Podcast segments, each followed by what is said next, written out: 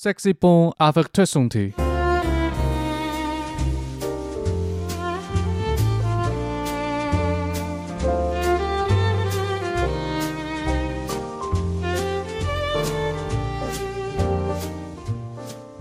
欢迎回来，达特嘴哥六炮，我是嘴哥 Doctor E Alaja。上礼拜我从我妹那边又取回了一个大箱子，里面是什么？里面是十二支酒。这十二支酒嘞，不是我感恩节买的那批，那批后面有机会再讲。这箱十二支酒是我去年三月开始，每个月可能一到三支陆陆续续买的酒款，累计了大概快二十支，然后就躺在加州这间葡萄酒专卖店，躺躺躺躺到今年底。然后我是先让他送十二支过来啊，十二支刚好一箱，平均每支酒运费最低啊。如果你买了十五支酒，他要送两箱过来的话，单品的运费就会拉高。所以每次买了十二支酒，觉得够了，结果不小心又买了一支，这就让心态上进入下一个境位哦，我要又再买十一支，我才可以抽一箱，为了省那个一瓶才两块钱到五块钱运费，然后又多买十一支酒。这种事大家可能这个双十一啊，或者台湾的折扣季也干过。那第二箱其实也是已经凑满十二支了，只是其中有三支它还没有到货，就等它全部积满之后再一次送过来。算算，去年好像买了不少酒，我稍微整理了一下去年度我买的这些酒，每一支我当时买它的动机。主要是想要检讨一下，因为去年花了太多钱，那钱是小事，再赚就有。只是我的温控酒柜已经满了，所以最近这几批酒来了之后，我要把酒柜里面一些价格相对低的酒款拿出来，放在室温的酒窖，把空先清出来，给这新一批比较昂贵的酒款。在那边换真的很麻烦，但是我家又没办法买第二个恒温酒柜，这跟电线和电路的布局有关系，也不是说不行啊，只是很麻烦，开销非常大，要挖墙壁，要重新布线什么的，所以其实实际上需要的是换房子。重新回想一下当时的动机，如果再给我一次机会，我还会买它吗？如果不会的话，下次就不可以再这样冲动购物。那我归纳了一下，现阶段我的经济能力下来，一款酒它是具备了怎样的条件可以破防我的钱包？第一种是我每年固定买的九款，这不多，大概就十到十二支左右，是来自不同的酒庄。我会买是因为要么我喝过，觉得好喝，我喜欢啊；要么是它对我有特殊意义，这就有点收藏意味在里面。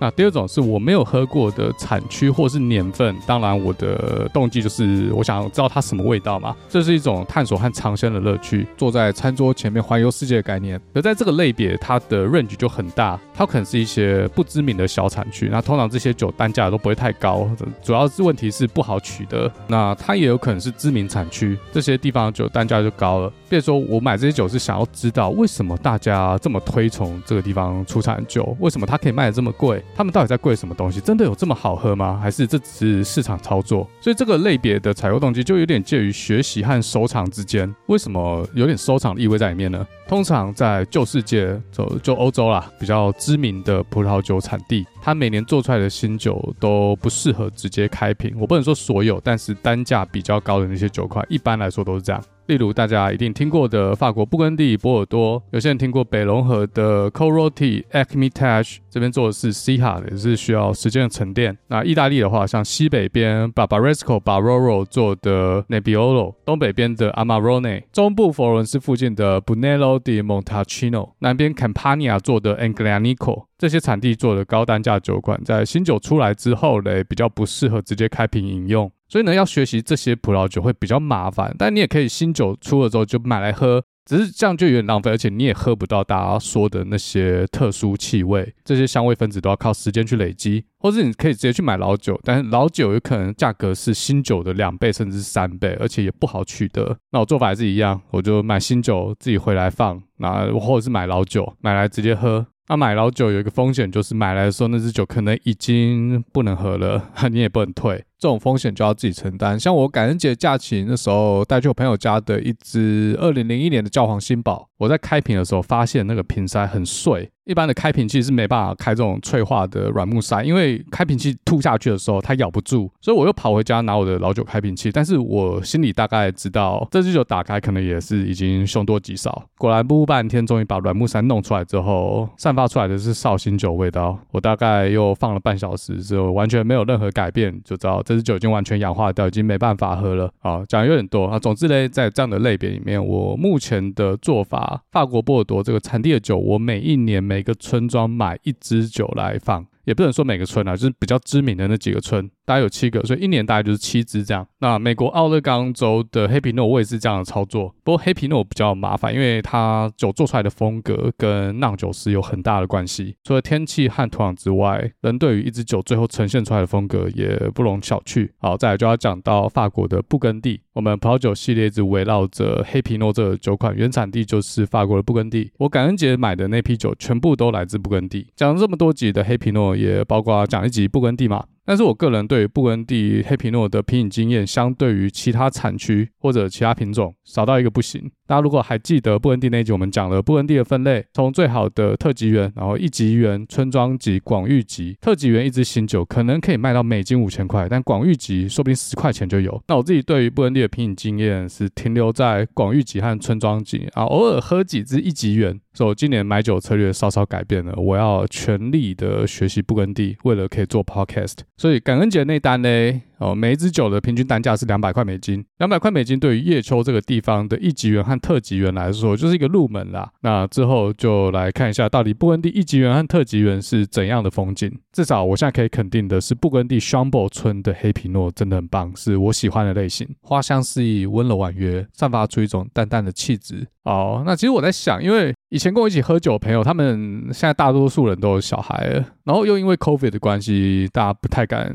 这么频繁的聚会，因为这么小的小朋友还没有疫苗，或者他们也不敢给小朋友打疫苗，所以我是不是要召集新的人来跟我一起当坟墓？如果听众有人的坐标在西雅图，对葡萄酒有兴趣，又有这样的预算，舍得花这样的钱的话，可以跟我联络。好，前面讲了这么久，六分钟就是为了找分母。今天要讲的东西其实是上次已经跟大家讲过的 Wine Spectator 百大葡萄酒。但是上次讨论的是二零二一年的百大，在十二月底的时候，WS 发表了二零二二年的百大，所以一样借由这份百大名单，我来随机跟大家讲一些葡萄酒的故事，还有去年二零二二年，我们可以从葡萄酒的销售数字上面观察到哪些世界的经济趋势。在看这份名单之前呢，先跟大家稍微复习一下，因为我怕有些人没有听过那一集 Wine Spectator WS，它是一个专业的葡萄酒杂志，它主要在干什么？吃，它是在帮市面上的葡萄酒打分数做评分。分，这是志玲姐姐她最讨厌的事。WS 给一支酒的满分是一百分，分数越高，代表专业酒评认为一支酒的表现越好。八十分以上叫做优良，八十五分以上叫优秀，九十分以上是卓越，那九十五分以上叫做经典之作。除了 Wine Spectator WS 之外，还有非常非常多的酒评，像是最知名的 Robert Parker，虽然他已经退休了，那他创立的葡萄酒杂志叫做 Wine Advocate WA，他们也是用一百分制啊。不过这样讲有点不太对，就是一百分制其实是 Robert Parker 他创的啦。那其他专业酒评多半都是用一百分制，像是 j a s James Suckling、JR Jancis Robinson、英国的 Decanter 杂志，他们原本是用二十分制，后来也改成百分制。不过发行量最大的就是我们今天讲的 Wine Spectator，那该。那些酒评家有些原本是在帮 Wine Spectator 工作，或是帮 Robert Parker 工作，后来他们独立单飞。但酒评给出来的分数，大家当一个参考就好。首先，第一个，你喜欢的味道不一定跟酒瓶一样。像 Robert Parker，他喜欢那种浓郁厚重的葡萄酒，所以这种类型的葡萄酒就可以在他的手下拿到高分。可是你不一定会喜欢。那另外一个是上一集有稍微提过的，这些葡萄酒杂志是有一点商业操作的成分在里面。在这几年，也越来越多人不再相信葡萄酒酒瓶。给出来的分数，有些业界人就批评说，这其实都是可以买榜的啦。这些杂志大部分都收钱办事，已经不像十年前、二十年前这些专业酒评家这么重视自己的声誉，这么重视打出来的分数是不是真实有反映到一支酒的品质。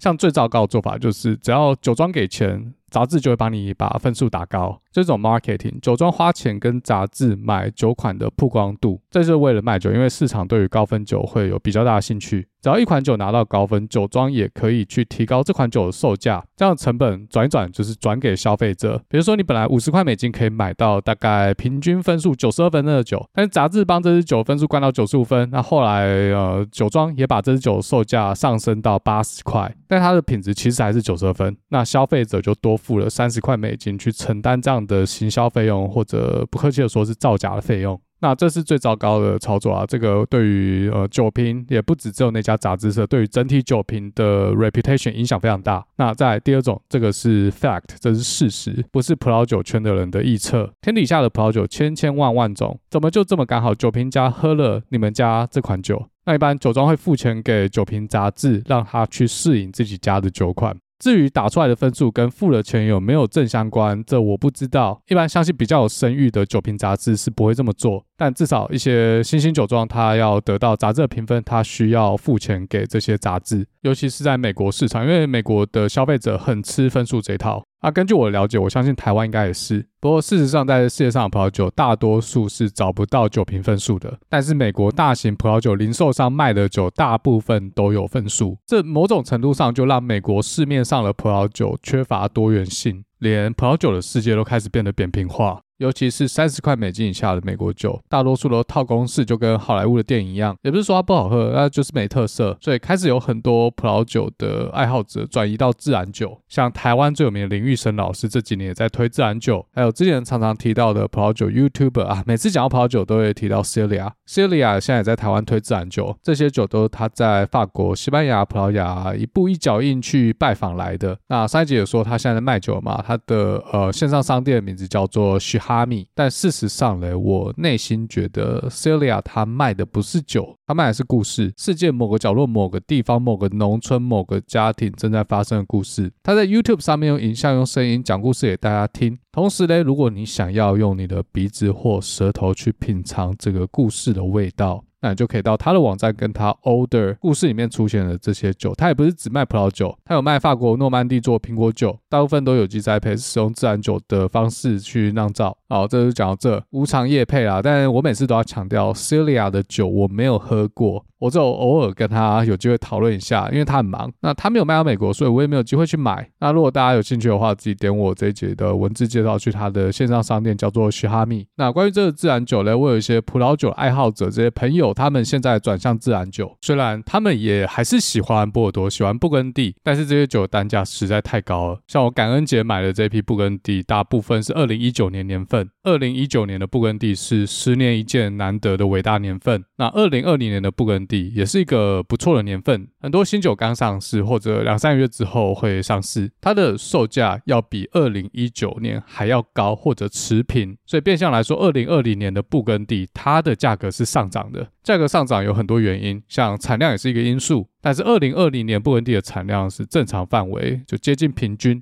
所以这个价格的变化有可能是因为通膨。好，他讲那么多，大家应该可以了解葡萄酒酒评杂志在葡萄酒市场扮演怎样的角色。它不只是评分机构，同时也是行销机构。好，要讲十分钟，我们进入今天正题。Wine Spectator 二零二二年的百大，我这边稍微做一个简单的统计：一百支酒里面，美国酒占三十二支，意大利占二十支，法国占十七支，再来是西班牙六支，澳洲五支，纽西兰四支。那后面就不讲了啊，其他的国家每年大概就是一支或两支或零支。前几集我们讲葡萄牙，这次有两支酒上榜，一支就是年份波特啊。通常历年来的 WS 百大都会有一支年份波特上榜。WS 这一百支酒的国家比例，大概就跟美国的葡萄酒消费市场每个国家的销售比例差不多。WS 百大葡萄酒的国家比例，大概从二零一零年就是差不多这样的分布啊。我是自己写了一个小程式去爬 WS 从一九八八年到二零二二年发布的百。百大九块大概就花二十分钟、三十分钟，所有的报表、图表都一目了然。这就所谓的网络爬虫。那刚好嘉豪在近期也会在 Udemy 推出网络爬虫的 Python 课程，如果是一类组毕业听众，也可以去买他这堂课。学成之后，说不定可以减少很多你在工作上需要手动去网络上爬资料的时间。稍微花个时间写个程式，每天或每个礼拜跑一次，就可以大大减少因为重工而流失掉的时间。这种事交给程式来做就好了，那多出来的时间就可以听我们节目或者去做爱做的事。那关于价格分布的话，这一百支酒里面有三十六支酒在三十块美金以下，三十块到五十块有十九支。到这边，我个人认为五十块美金以下的市场是一个消费者对价格敏感的市场。白话讲就是大家重视 CP 值啦，尤其是三十美元以下的酒款，所以我把价格做了这样的区间切割。好，那再上去五十到一百块有三十二支，一百块以上有十三支。去年最贵的一支百大酒是三百块美金，这样的比例，说实话我不知道为什么。那我猜是这样，他可能有去算 WS 的读者，让我们随机抽样一百个人，然后每个人假设一年买一百支酒，总共有。有一万支酒。那这一万支酒的价格区间可能就是呈现这样的分布，这是我自己的猜测。还有假设我自己是这个百大的编辑，我可能就会参考这样的比例。以美国人的平均收入来看呢，单价一百块以上酒不是每天随便开来喝的酒，所以十三趴可能都有点高估。但是我们要知道，one Spectator 读者通常都对葡萄酒有一定的兴趣，所以他们可能也会比较肯花钱去买比较昂贵的葡萄酒。所以这个比例看起来还算是合理。以我目前的收入还有对葡萄酒有兴趣来看呢，我要买一支单价一百到两百美元的酒，我需要稍微想一下。但主要是想我有没有地方放。那两百块钱以上就是需要好好思考。那再来单品价格一千块美金以上的酒类，我觉得那算是奢侈品啊。那两千美元以上的酒嘞，那是艺术品的范围，所以有点像是在投资艺术品的概念。全世界最大的葡萄酒搜寻网站 Wine Searcher，它有一份数据，它列出了全世界十大最出色的葡萄酒。它计算出色方式就是去参考这些专业酒评为一款酒历年打出来的分数，然后去做一个排名。结果十支酒里面只有两支不是布根地的黑皮诺，其中一支是加州名庄 Hundred Acre 的 Cabernet Sauvignon，平均单价七百块美金，它是这十支里面最便宜的。另外一支是之前在波特酒那集介绍过的 Kinda du Nova 的 National Vintage Port 年份波特，平均单价一千一百块美金。其他布根地的酒款除了一支之外，全部都破一万块美金。最贵的是 Domaine 画的 Muscini，它的平均单价是四万两千块美金。Muscini 是刚才我前面提到我很喜欢的 shambo 村的一个特级园。那磊化之前应该有一集也介绍过了啊，乐花园豪门。好，讲的有点发散，我们回到 WS 的百大，从我爬来的数据，大家可以观察到一个现象：二零二二年这一百支酒的平均价格是六十块美金左右，然后差不多每十年这个平均价格会涨十块钱。像二零一零年前后五年，百大酒平均价格大概就是四十块左右。那再往前十年，大概就是三十块。我这边先假设它的价格跟美国葡萄酒市场的的平均价格是有一个正比关系，这个抽样分布多多少少可以反映母体分布，我觉得这假设应该算合理。但这个涨幅要比美国的人均 GDP 的成长幅度还要低非常多。我还猜有一个主要原因，就是美国葡萄酒市场可能已经进入饱和，它没什么在增加。而且我找到一份惊人数据，他说美国二十 percent 的人口喝掉了九十 percent 的葡萄酒，也就是说葡萄酒其实并不是美国人最主流的酒精摄取来源。虽然美国目前还是全世界最大的葡萄酒消费国，但是美国并不是平均每人消费最多葡萄酒的国家，而且它连前十名都排不进去。第一名是葡萄牙，每人平均每年消耗了五十二公升的葡萄酒。五十二公升大概是七十瓶标准瓶，也就是说葡萄牙人每五天要喝掉一瓶。啊，法国是第二名，每个人每年要喝掉六十二瓶。由此可见，葡萄酒对欧洲人来说比较算是一个生活必需品。这个数字是二零二一年的数字。有些人可能觉得，哇，这数字好扯哦，每个人每五天就要喝掉一瓶。但实际上，这个数字从上个世纪七十年代，不论欧洲哪个国家，都是直线性的下滑。在七零年代的时候，这些国家，法国、意大利、葡萄牙、西班牙。他们的人均葡萄酒饮用量是现在的两倍，就说五十年前啊，他们每两天或每三天就要喝掉一瓶。现在欧洲各国的人均葡萄酒饮用量几乎是在曲线的谷底，这两年有稍微攀升一点点。所以以整个葡萄酒市场来看呢，欧洲除了法国、西班牙之外，葡萄酒的消费市场几乎是持平的状态，没有什么成长。全球的葡萄酒市场要能成长，主要还是要依靠新兴市场。那我们来看一下新兴市场在疫情期间二零二一年的数字。第一个，阿根廷在二零二一年的时候，他们的葡萄酒消费量萎缩了十一趴。如果你去年有看世足的话，就知道阿根廷这几年经济非常的差啦。人均 GDP 二零一七年的高点一万四千块美金，在二零二零年，也就是 COVID 的第一年，直接掉到八千五百块美金。去年二零二二年，大概回升到一万两千五百块美金左右，还没有完全复苏。所以从这个数据来看呢，葡萄酒在阿根廷可能不是一个必需品，酒精可能是一个必需品，但是消费者可以转移到售价比较低的啤酒，一样是可以喝到忙。再来第二个，大家一定可以想到中国，中国在疫情期间葡萄酒消费量萎缩了十五趴，这数字真蛮惊人的。有两个主要原因，第一个是 COVID，这大家都可以想得到，中国在好几个礼拜白纸革命之前都还是强迫动态清零。葡萄酒很大一部分的销售通路是来自餐厅，所以少了餐饮业市场，自然就会遭受重击。再来，一般人被封控在家，也不可能出去消费啊，一定也会波及到葡萄酒，更不用说可能很多人因此而失业。葡萄酒这种非生活必需的产品，呃，当然就会马上第一波受到冲击。再来，第二个很大的原因是因为中国和澳洲的关系紧张，因为政治问题，所以中国大幅削减对澳洲葡萄酒的进口。那这件事嘞，冲击到的不是只有澳洲。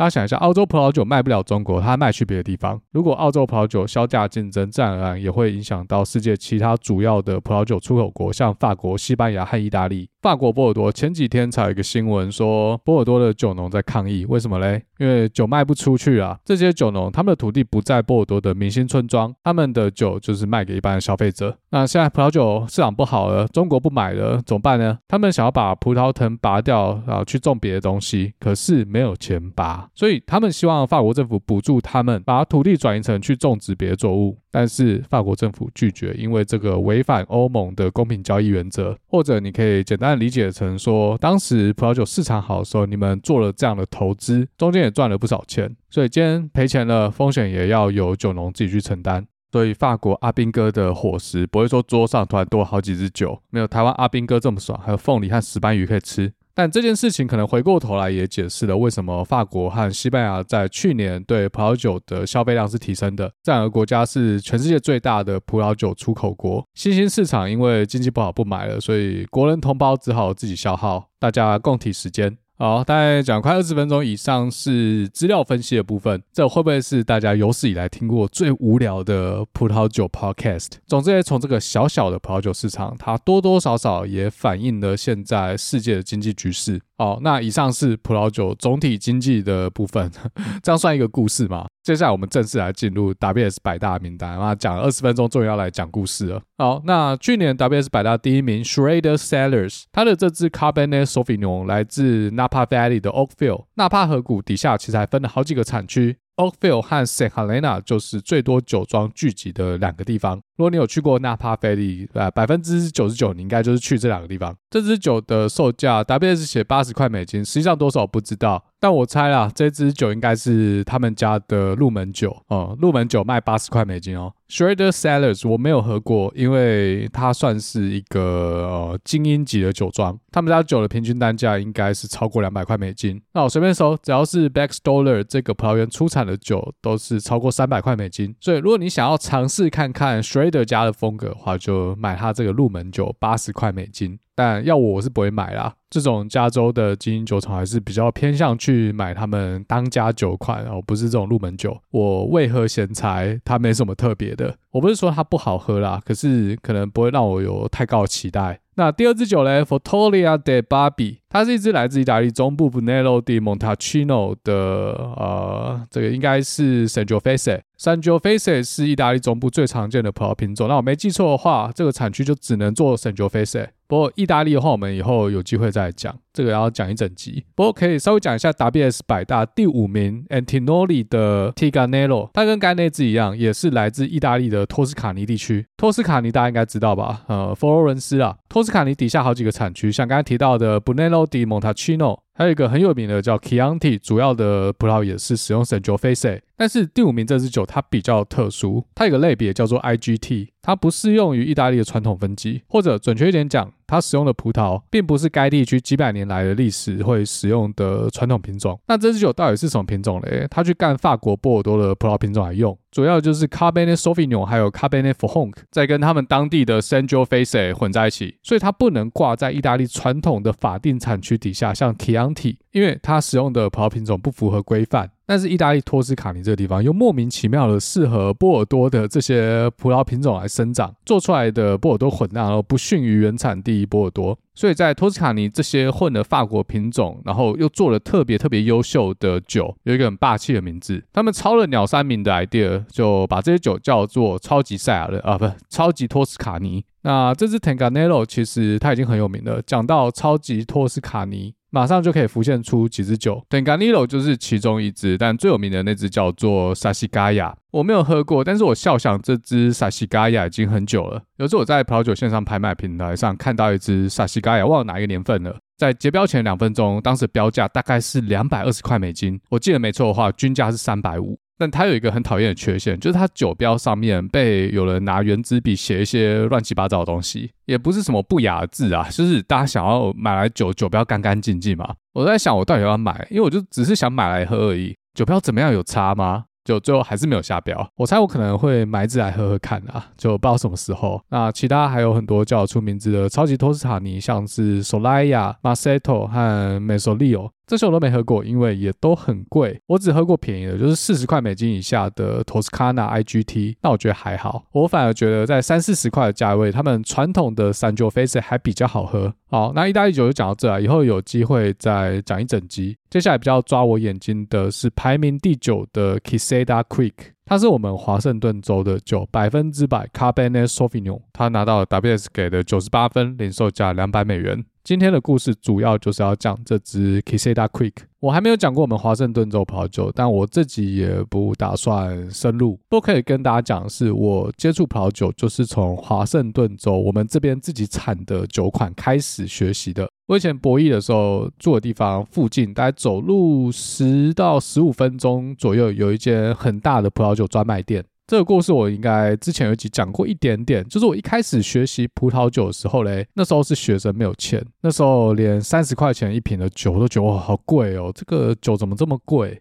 不过所幸呢，这间离我家很近的葡萄酒专卖店，它每个礼拜是有免费的葡萄酒试饮。它一般是邀请华盛顿州的酒庄，酒庄旗下的酒一字排开，免费给你喝。那要不要买随便你。所以我几乎每个礼拜都去蹭免费酒喝，偶尔会意思意思买一支。真的是去到那家的工作人员都认识我，然后问我说：“哎，你上礼拜怎么没来？”妈的，我上礼拜要考期中考这样。这间葡萄酒专卖店呢，它三十 percent 卖的是我们华盛顿州的酒，那另外十 percent 是西班牙，十 percent 意大利啊，十 percent 加州，这样多少？六十 percent 呢？那在剩下的四十 percent 里面，应该有三十 percent 左右是法国酒，剩下的十 percent 就让世界其他产地去分。我到现在，就我现在录音的当下，我都还记得它酒架上面的酒长什么样子，还有它店里面的哪些区块放了哪些产地的酒。去逛这家店，几乎就是我博一博二的时候的小确幸。那这间店，它在进去左边还有一个小房间，它里面摆了几支华盛顿州的顶级酒，价格几乎都破百，甚至超过两百块美金。其中有一支，它酒标长这样，它的酒标不是用贴的，它是直接打印在瓶身上面。它只用了一种颜色，金黄色，勾勒出一座山脉的样子。山脉的下方是树林，不知道大家有没有觉得好像在那里看过，似曾相识。没错，它就是我 EP 六十八的封面，就这么巧，这支酒出现在二零二二年的百大，我就不知道我这集封面要怎么画，已经被用掉了。好，那我们回到二零一二年，一个独自在阴雨绵绵的西雅图求学的台湾年轻人身上，这些画了金色山脉的酒瓶，他们被供奉在这间葡萄酒专卖店的小房间里面，在这位少年的心里，就仿佛是圣杯般的存在。不知道大家小时候去逛玩具店的时候有没有看过，有些玩具店会有橱窗，橱窗里面摆了看起来很厉害的玩具，这些玩具有些有写标价。但实际上，它不是拿来卖的。这些被供奉在橱窗里面的玩具，是小朋友的终极梦想。但是在小朋友长大还对玩具有兴趣之前，很少有小朋友真的有机会把这种橱窗里面的玩具带回家。像我记得我小时候家里附近有一间模型店，那小时候大家玩四驱车，它里面有一个橱窗就摆了一个看起来很厉害的马达。当时它那颗马达标价好像两千多块新台币吧。对当时的小朋友来说，几乎是天价。不知道有没有唤起大家小时候心里的记忆？那这支印有金色山脉的酒，就像是橱窗里面的玩具，一瓶标价两百多块美金，它的名字就叫做 Kisida Creek。虽然这间葡萄酒专卖店在六七年前左右倒了，就跟小时候我家附近的这间玩具店现在已经不复存在一样，但这个黑瓶身金标的 Quesada Creek 在我的内心中一直占有很重要的位置。它基本上可以被称为是华盛顿州的传奇。讲到美国的顶级佳酿，大家第一个想到的一定是 Napa Valley，但实际上嘞，很多人说最好的美国酒其实是这支 Quesada Creek。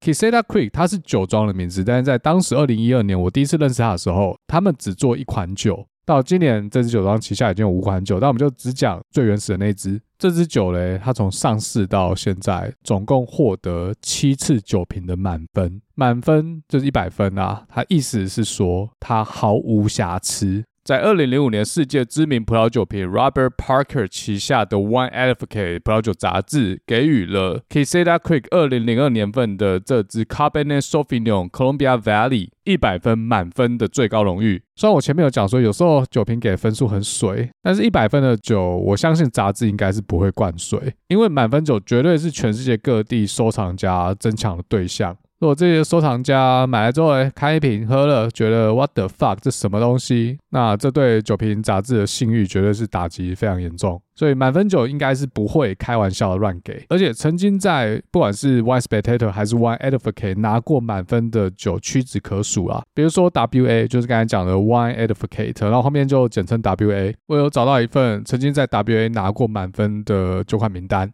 我没有一直一直算，但是稍微估计一下，应该不到五百款。这支 Quezada Creek 是其中一款，也是唯一一支来自于华盛顿州的酒款。而且他不止拿过一次满分，他拿了好几次啊！就算他没有拿满分，也是九十八、九十九，差不多就是都这样的分数。而且我还在网上看一个笑话，说有一间葡萄酒专卖店的老板，他在卖这款 Quezada Creek 的时候嘞，有些客人会抱怨说，为什么今年只有九十九分？今年这批酒是不是有问题？Quezada Creek 不是就应该要拿一百分吗？不知道大以前小时候啊，可能我那个年代还有就是老师还在打人，然后有些老师他给每一个同学标准不一样。像这种常常全班前三名的同学，他的标准可是一百分，啊少一分打一下，啊其他人可能是九十分，有些人八十分这样子，所以这也是蛮有趣的。这间葡萄酒专卖店的老板觉得，哎，怎么九十九分还要抱怨？而且能够用同一款酒一直在 WS 或者 WA 手上拿到满分的美国酒厂也没有几家。刚才前面讲的第一名 Schrader Saller 是其中一间，其他还有 Crater、Bond、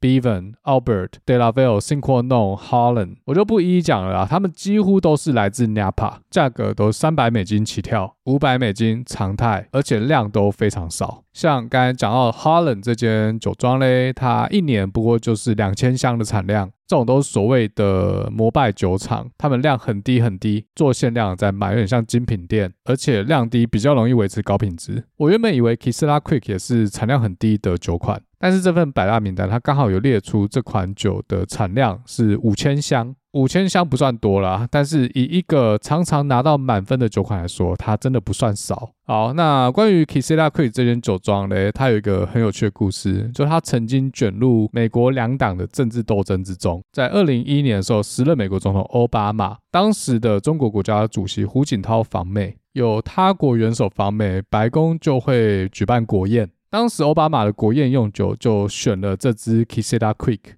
然后共和党就开始大肆渲染说，这个奥巴马经济搞不好，结果招待胡锦涛居然要开一瓶四百块美金的酒。结果酒庄出来澄清说，没有没有没有，这一支我们卖白宫是一百二十五块美元，总共卖了三箱，还免费赠送一箱。即便酒庄已经出来澄清，这个酒不是一支四百块，但是一瓶酒一百二十五块美元也不是小数目。在舆论上面，共和党操作的很成功，所以在这次事件之后呢，白宫就再也不公布国宴用酒了。在之前呢，每次国宴都会公布选用哪一款葡萄酒，这某种程度上也是在推销美国的葡萄酒，因为他们用的都会是美国自己本土产的葡萄酒。所以我是觉得有点可惜这样。那当时用的这支二零零五年份的 Quezada Creek，现在售价大概是两百六十块美金，还买得到。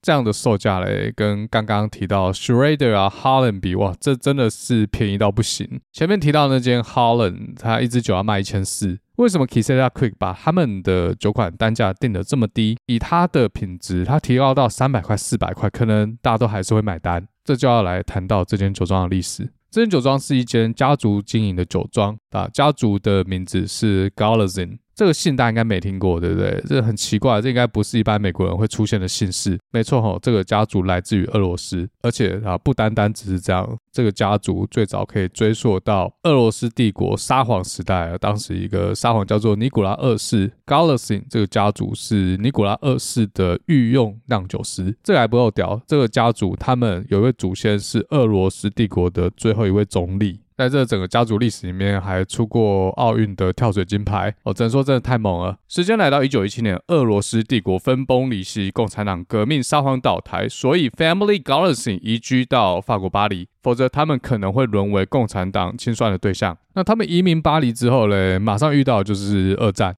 二战的巴黎很快就沦陷在德军手中，但是当时的巴黎不像现在乌克兰被打得满目疮痍，在大多数的时间，巴黎还算是处在和平状态。在战后嘞，这个家族又决定移民到美国的旧金山，其中包含两位重要人物，一位是 Alex Galoszin，他是后来这间酒庄的创始人，那另外一位是 Andrei Chelyabinsk，他是 Alex 的叔叔。大家应该知道，在二十世纪初的时候，美国有一段时间实行禁酒令。禁酒令结束之后呢，美国的葡萄酒产业才开始蓬勃发展。这位 Andrew 呢，他后来在 Napa Valley 成为了一位传奇酿酒师。后来到了一九六七年左右，Alex 决定移居到美国华盛顿州，跑来华盛顿州的一间纸工厂当工程师。搞了几年之后呢，他也开始想要酿造葡萄酒。这可能是家学渊源，我猜啊，他就很像呃，戏骨创业，啊，贾伯斯和沃兹尼克也在车库里面搞成的。他在车库里面做他葡萄酒，他在车库摸了三年，决定成立一间酒庄。原先的名字叫做 Cedar Ridge，就他被人家告，因为这个名字已经有别的酒庄注册过，所以后来才改名叫做 Quiseta Creek。当时有一件有趣的事，因为他们收到一些抱怨信，抱怨他们做的 Chardonnay 怎么这么难喝，但实际上呢，他们根本就没有做 Chardonnay。那这 Chardonnay 是谁做的？当然就是当时告他们这间酒庄嘛。当时这位 Alex 听从他在 Napa 当酿酒师的叔叔 Andrew 的建议，只专心做一款酒，而且把它做到好。酒庄成立的前三年，一支酒都没有贩售，他们完全就是 focus 在如何把一支酒做到好。到了一九八三年，他们的酒款在太平洋西北区当地的一个酒展拿到了金奖，这多多少少也增加了 Quiseta Creek 这个品牌的曝光率。接着，他们开始跟华盛顿州一家叫做宣普的葡萄园合作。这个葡萄园位于华盛顿州一个法定产区，叫做 Hose Heaven Hills。它的位置在华盛顿州的中部，旁边紧邻哥伦比亚河。哥伦比亚河我们应该提过好几次了吧？从黄石公园就一直讲到现在。虽然说它在河旁边，但是那边基本上是一块荒漠，很像是沙漠，顶多长一些没有路用的废物小杂草。那因为是类似沙漠的地形，夏天的日温可以高达四十度以上。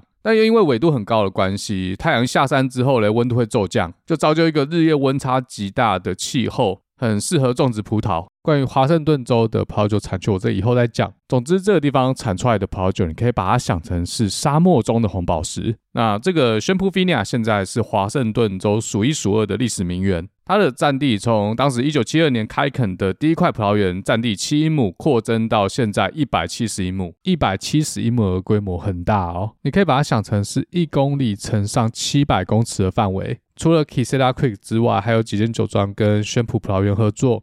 像是 Andrew Weil、Powers、Wua Canyon 这几间都是华盛顿州首屈一指的酒庄。除了 Powers 之外，我都喝过，的确葡萄酒都做得不错。如果你是在美国听众，在葡萄酒专卖店有看的话，我是蛮推的，可以买来喝喝看。一瓶的售价大概就是七十块美金左右。那自从 Quiseta Creek 跟 Shampoo Vinia 绑定之后呢，他们的葡萄酒开始偏向 Robert Parker 喜欢的那种浓郁厚重的风格。做出这样的决定呢，是 Alex 的长子 Paul Galoszin。那 Paul Galoszin 也在一九九二年的时候接班。接班之后，他把 Quiseta Creek 的葡萄酒品质又推上一个新高度。一直到二零零六年，他们收到一封信，恭喜你们的二零零二年份拿到了我们 Wine Advocate 的最高荣誉一百分满分。酒评家说，这支酒带有紫罗兰的花香。主调是甜美的黑色水果，蓝莓、黑莓、樱桃，再加上一些比较浓郁的腌制水果，外加一点点的焦油，鼻腔和口感的体验极其的丰富，酸度和单宁和谐的整合在一起，有着完美的平衡。从那天开始，酒庄的信箱就被灌满，收信收到手软，不管是葡萄酒收藏家还是专卖店，都想要来抢货，顺便包下这酒庄未来几个年份。为什么嘞？因为他们知道未来 Quiseta Creek 的酒价格一定会一飞冲天。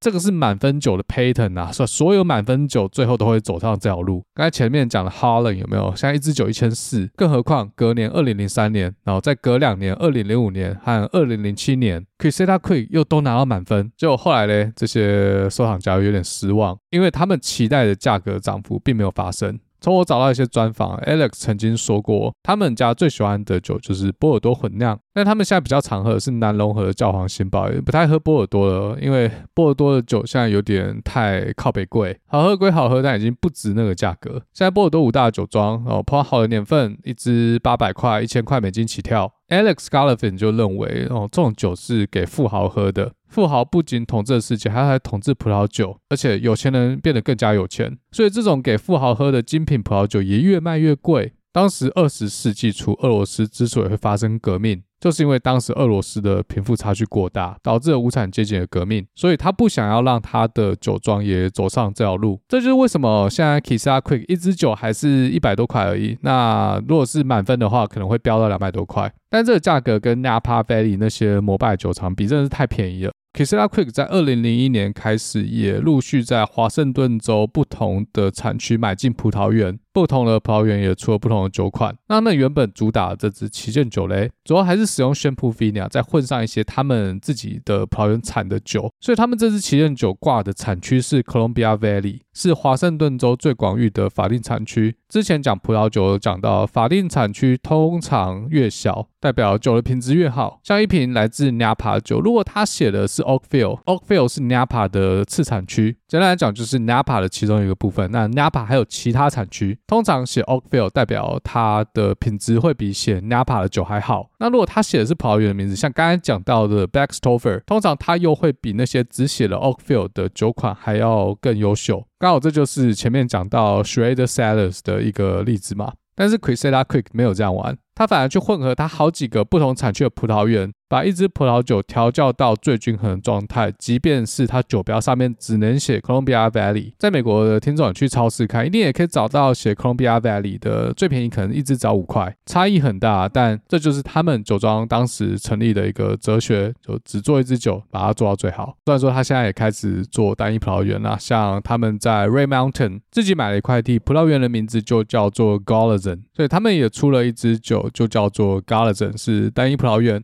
这支酒有两个年份也拿到过满分一百分，这真的是太牛逼了。像他们第一代庄主 Alex g a l l a z o n 他也不是科班出身，我觉得这有可能就是天分，因为他们以前家族是撒谎的御用酿酒师嘛。好的酿酒师，他们就是有一种直觉，他们知道从种植葡萄开始采收酿造，中间这些参数你去调整哪些参数，最后可以达到你要的结果。哦，真的是太厉害了，简直就是魔法师。那我毕业之后呢，终于赚了一点点钱，可以拿去买玩具。但是那家我常常去的葡萄酒专卖店，大概在六年前就倒了。我没有机会去跟老板要那个橱窗里面的梦幻玩具，但没关系，就算有我也不想买，因为他们存放葡萄酒的方式，我是觉得有点不太专业。他们值得放，而且又没有温控，这种保存方式我就算了啦。后来我都找一些声誉比较好的商家买。我现在恒温酒柜里面总共有八支 Kizila Creek 的 Columbia Valley，那还有其他四到五支是他们的。单一葡萄园，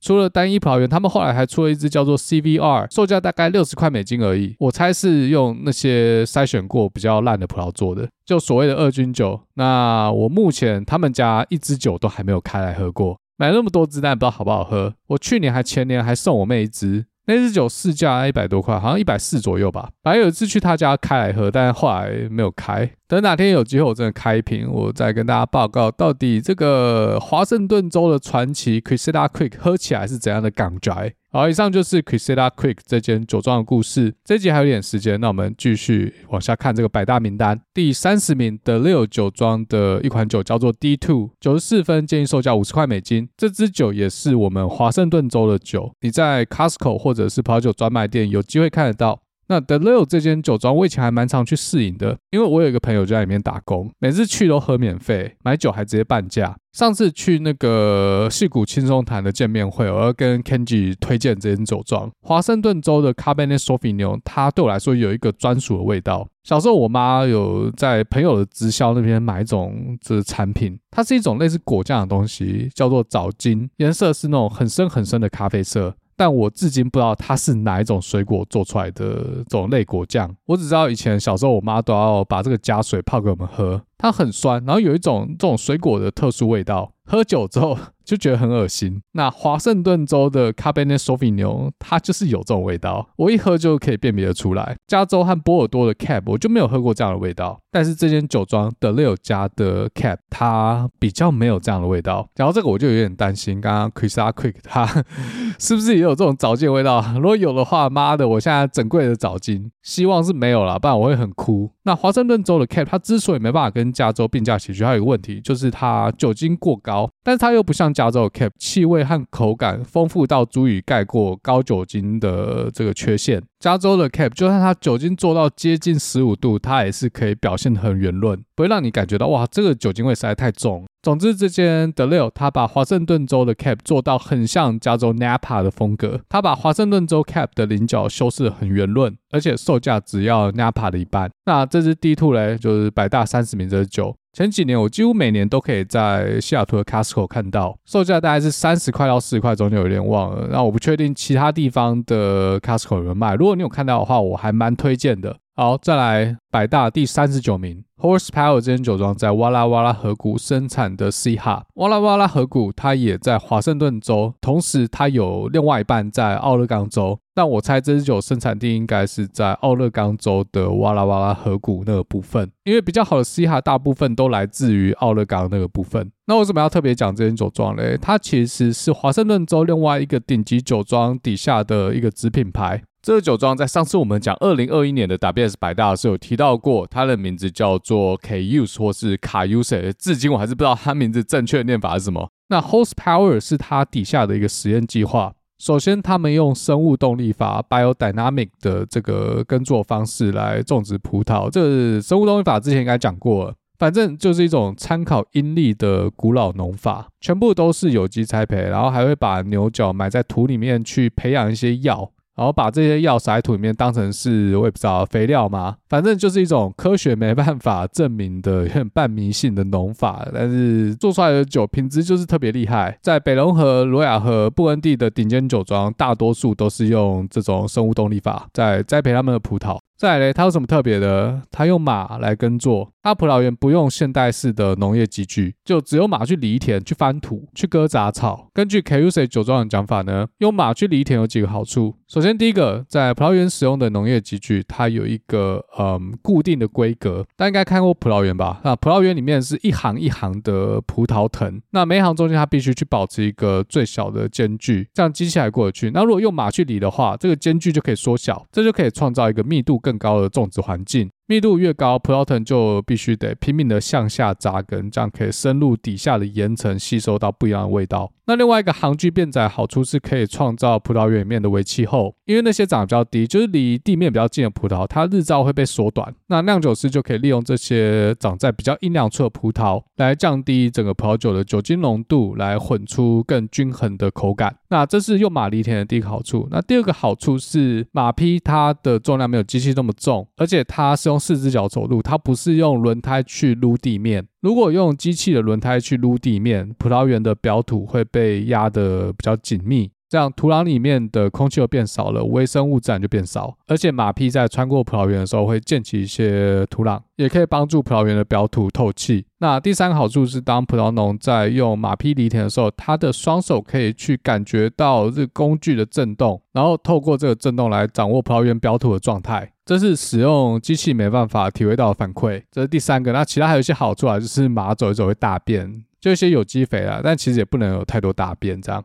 这种用马犁田的方式，然后成本很高，在法国北隆河和布恩地也越来越多精英酒庄这样搞。像酒王 Romanée Conti 呃，也是有引进马匹耕作的农法。其他像 d u g a p i、Domaine a c l o t Domaine Shiftholt 这些布恩地的精英酒庄都使用马匹耕作。好，那这就是第三十九名的 Horsepower。今天是百大，我要专讲华盛顿州的酒。最后剩没多少时间，我看到二零二二年百大里面最贵一支酒，DVO 酒庄出品的 Napa Valley 哦，单价三百块美金，获得了 WS 的九十五分。这间酒庄我没听过，所以我稍微查了一下，原来它是加州精英酒厂 De La Ville 的团队和哦，其中可能是他们的朋友叫做 Giovanni Gades da Filicaja。名字看起来是意大利人啊，反正他们凑起来组一个团队开了一间酒庄，他们也是就只做一支酒，这支酒你要加入会员去排队才拿得到，不过这我就应该是没什么兴趣。好，那这集大概花了四几分钟跟大家分享了二零二二年的 WS 百大葡萄酒，除了今天讲这些之外呢，其实还有一些酒未喝过，只是时间关系我就不分享了。如果你喜欢葡萄酒的话，WS 百大它是公开内容，也可以自己上去看。最后一样，这个酒瓶的分数参考就好，重要是找到你自己喜欢的味道，那我们就下次再见喽，拜拜。